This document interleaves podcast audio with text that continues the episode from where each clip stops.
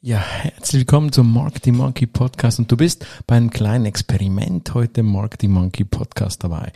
Und zwar weißt du ja, bin ich immer wieder als Marketing Monkey unterwegs in den verschiedensten Technologien und probiere auch gerne mal wieder neue Sachen aus. Heute geht es um das Thema Livestreaming, respektive ich habe Livestreaming ausprobiert und dort im ersten Marketing Monkey oder im ersten Raphael Frangi Business Kick, so habe ich den Livestream genannt, habe ich über das Thema Podcasting im Business gesprochen.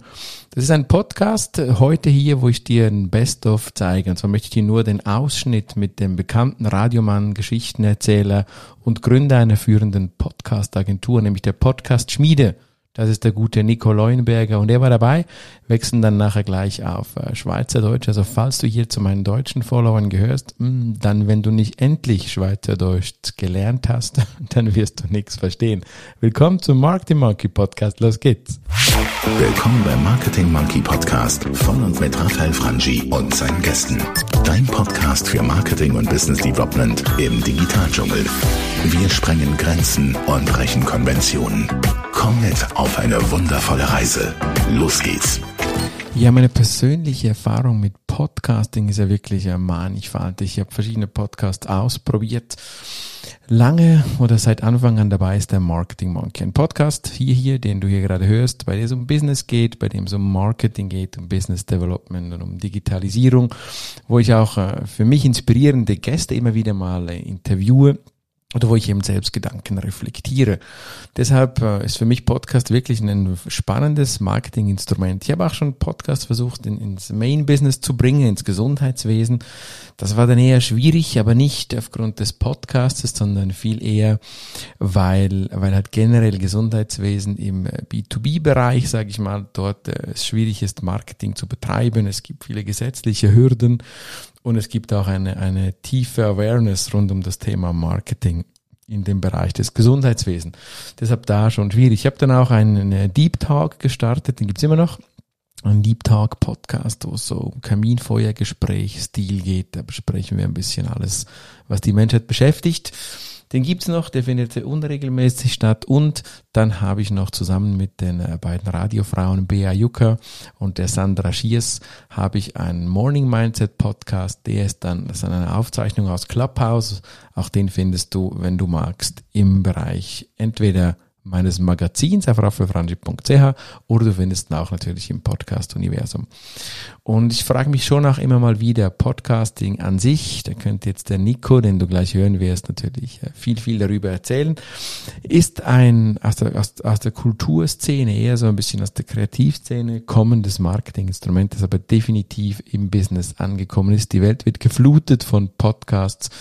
Podcast ist aber nicht immer gleich Podcast. Und wir hören gleich Nico, Nico Leuenberger, wie gesagt, der Gründer der Podcast-Schmiede, wird uns ein bisschen einen Einblick geben in seine Meinung, ob Podcast fürs Business tot ist oder nicht. Denn das war der Titel des Livestreams von mir.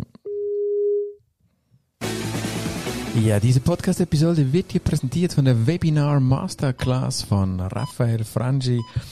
Diese Webinar Masterclass bringt dich weiter in der Digitalisierung und lässt deine Webinare zu wahren Erfolgsversprechen gedeihen. Auf der webinarmasterclass.ch findest du ein kostenloses E-Book. Du findest aber auch den Zugang zur Webinar Masterclass. 13 Lektionen mit 13 Videos, 13 Checklisten, viele Use Cases, Muster, Videos und eben Tipps und Tricks, echtes Do-How, wie auch deine Webinare zum Erfolg werden.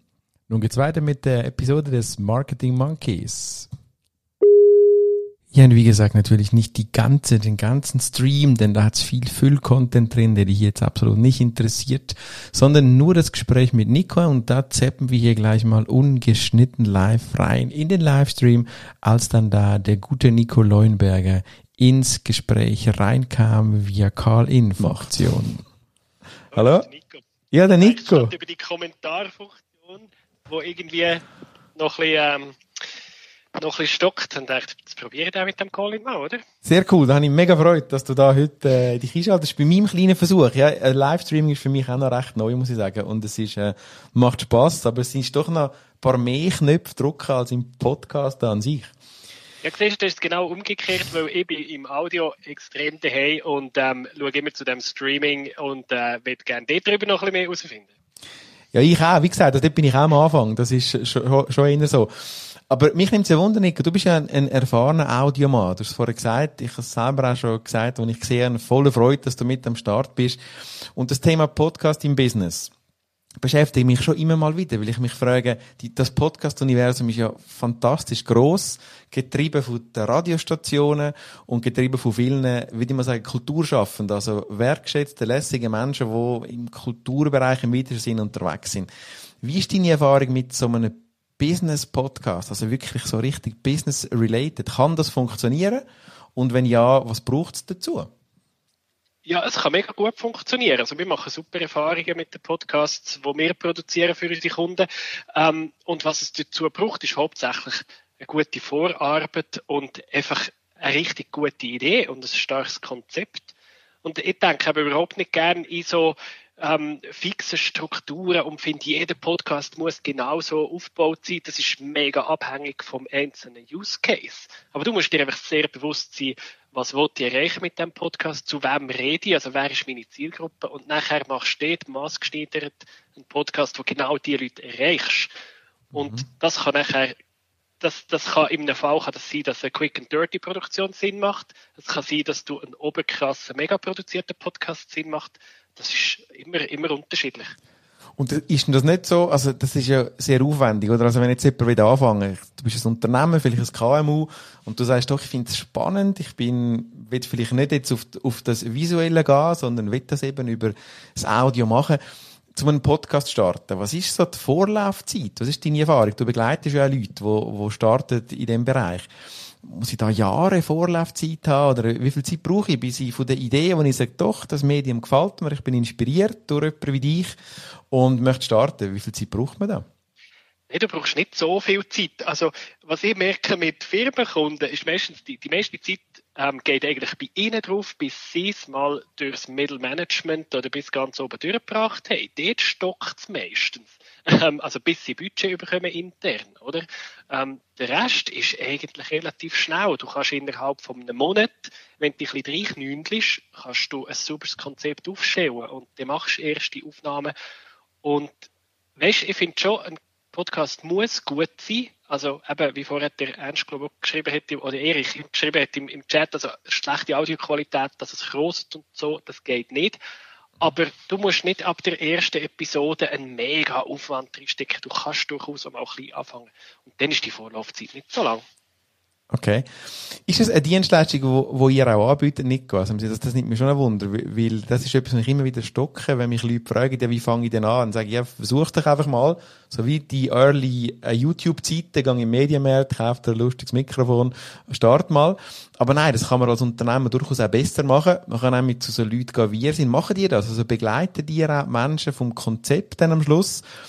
Oder am Anfang bis zur Umsetzung? Das kann man bei euch buchen, gell? Ja, ja, also bei der Podcast-Schmiede findet man das und auch unabhängig voneinander. Also du kannst schon zu mir kommen und sagen, ich will einfach ein Konzept ähm, mit euch zusammen entwickeln und den Rest mache ich nachher selber. Oder du sagst, ich habe eigentlich überhaupt keine Zeit für gar nichts, machen dir all das und dann übernehmen wir das und machen den Rest. Also das ist mega flexibel. Aber einfach ein, ein, ein sauberes Konzept ist halt schon etwas, was einfach Pflicht ist für einen Podcast. Weil du kannst schon nicht einfach auf das, auf das Blaue drauf los podcasten, ohne genau zu wissen, was du machst, oder? Das ist halt schon, das ist halt schon essentiell. Ein schöner Sidekick finde ich einmal noch, und das ist so, da kenne ich immer wieder übrigens von Radiomenschen, einen gemeinsamen Freund, der beim, beim gleichen Radio, wo du mal bist, geschafft hast, schon gesagt hast, ja, Radio, äh, oder Podcast ist eigentlich für die, die zu wenig hübsch sind fürs Fernsehen. Ist es im Podcast auch so? Also im Sinne von, Podcast ist eigentlich etwas für die, die zu wenig hübsch sind für, für YouTube. Braucht es weniger Skills, um einen Podcast zu machen, als um ein Video zu machen in der Personality, glaubst du? Nein, ich glaube nicht. Ich glaube, es braucht andere Skills. Ähm, also, viel, viel ist sicher, ähm, überschneidlich stark, oder? Also, auch bei YouTube brauchst du eine Personality, du musst etwas sein, der etwas zu sagen hat. Also du musst dich auskennen auf deinem Gebiet. Ähm, du musst, ja, du musst dich schon noch gern ein bisschen, oder kannst, kannst nicht allzu schüch sein vielleicht oder so. Ähm, musst schon wollen das machen und rausgehen und etwas sagen.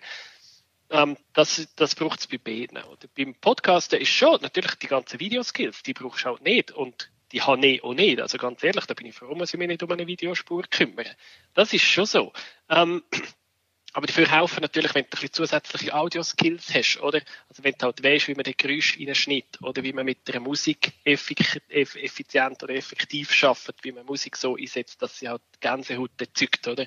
So Sachen, da sind, glaube ich, die Audio-Leute schon besser drin als solche, die einfach mit Videospuren geschnitten haben. Ist jetzt mein Bauchgefühl. Cool.